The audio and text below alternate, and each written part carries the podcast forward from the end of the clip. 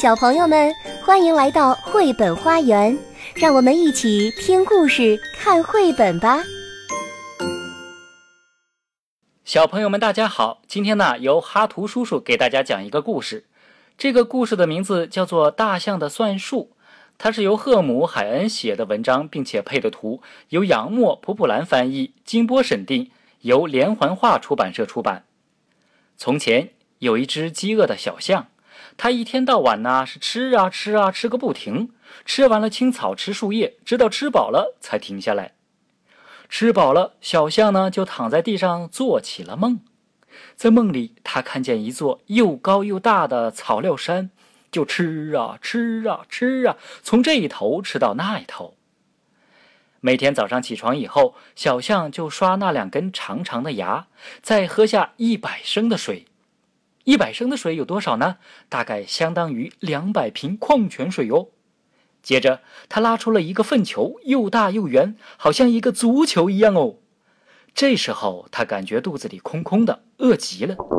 他又开始吃草和树叶，吃饱了就躺在地上睡觉，又梦见了那座巨大的草料山。日子一天天过去了。有一天，小象和平常一样，刷完两根长牙，喝下一百升水。拉出一个粪球，突然又拉出来一个粪球，小象高兴地跳起来了，两个粪球喽！跳呀跳呀，草丛和树叶也跳起舞来了。今天是小象的生日，他想，以后我要吃的更多，快快长大。不过，到底该吃多少呢？他也不清楚。一天早上，小象竟然拉出了三个粪球，啊，多么令人激动啊！一个。两个，三个，哈哈，三个粪球喽！一年年过去了，每一次生日，他都多拉一个粪球，每一个都像足球一样，是又大又圆。有一天，粪球有五十个了，小象已经长成大象了。没长大的小象们看到这么多的粪球，很吃惊啊！他们当然数不到五十，因为他们还没有学一加一等于二，还有二加三之类的。要数那么多的粪球可不容易啊，而大象会数得很清楚哎。大象很聪明，它知道一只大象在五十年里总共拉了多少个粪球。第一年每天拉一个，一年拉三百六十五个；第二年每天拉两个，一年呢就是两个三百六十五；第三年每天拉三个，一年呢就是三个三百六十五；第五十年每天拉五十个，一年就是。五十个三百六十五，到现在，大象总共拉了四十六万五千三百七十五个粪球，哇，真是好多好多啊！这么多的粪球堆起来，是多么高的一座大山呐！就算最聪明的大象也想象不出来吧。每天早上，大象都要从一数到五十，它幸福极了。可是有一天，却发生了一件奇怪的事儿：四十六。四十七，四十八，四十九，哎，数到四十九个，怎么就没有了呢？今天怎么只拉了四十九个？难道数错了？大象又仔细的数了一遍，还是四十九。大象很吃惊，他认真的想了很久很久，还是没有搞清楚这到底是怎么一回事呢？第二天，四十九个。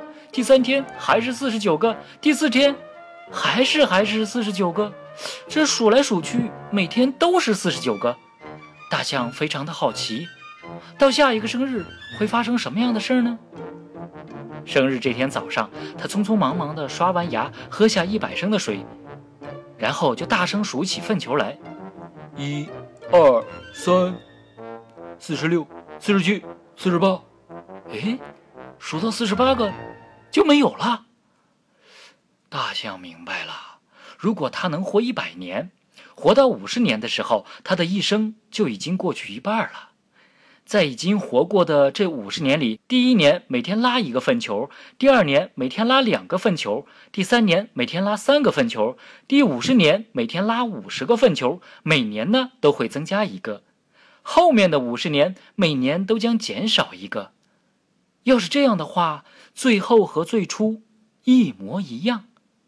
大象感到很幸福，兴奋地期待着第二天早上的到来。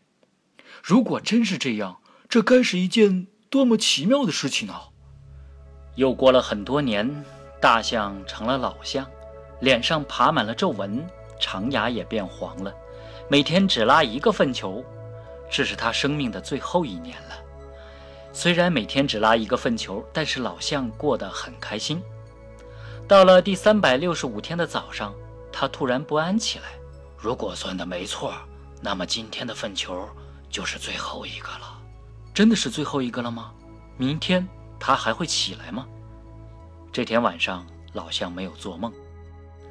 醒来的时候，他以为自己在天堂了。可周围还是自己一百年来生活的地方。他慢慢的走到河边，刷牙、喝水。老象等待着，一动不动的等待着，可是没有粪球拉出来。前面的五十年，我拉了四十六万五千三百七十五个粪球；后面的五十年，我拉了四十六万五千三百七十五个粪球。今天是最后一天。自然就没有粪球了。老象很幸福，他明白了，活了一百年就回到了零，他再也没有什么事情要去想了，草和树叶，加法和减法都不用想了。他轻轻地转过身，慢慢地走了，到老象们最后都要去的地方，在那里，他也将变成零，静静地消失。亲爱的小朋友们，这个故事呢讲完了，听起来好像有些悲伤。大象的算术告诉我们，地球上的生命都会经历出生、成长、老去、死亡这些阶段，只不过有的生命非常的短暂，比如说草丛里的蚂蚱只能活几个月，而乌龟呢可以活几百年的时间。生命的诞生、成长、死亡是谁也改变不了的自然规律。最重要的是，我们要把握好现在的时间。快快乐乐的享受和爸爸妈妈在一起，和小伙伴们在一起的美好时光。好了，今天的故事呢就讲完了，哈图叔叔跟你们说再见了，再见吧，亲爱的小朋友们。本节目由爱乐公益出品。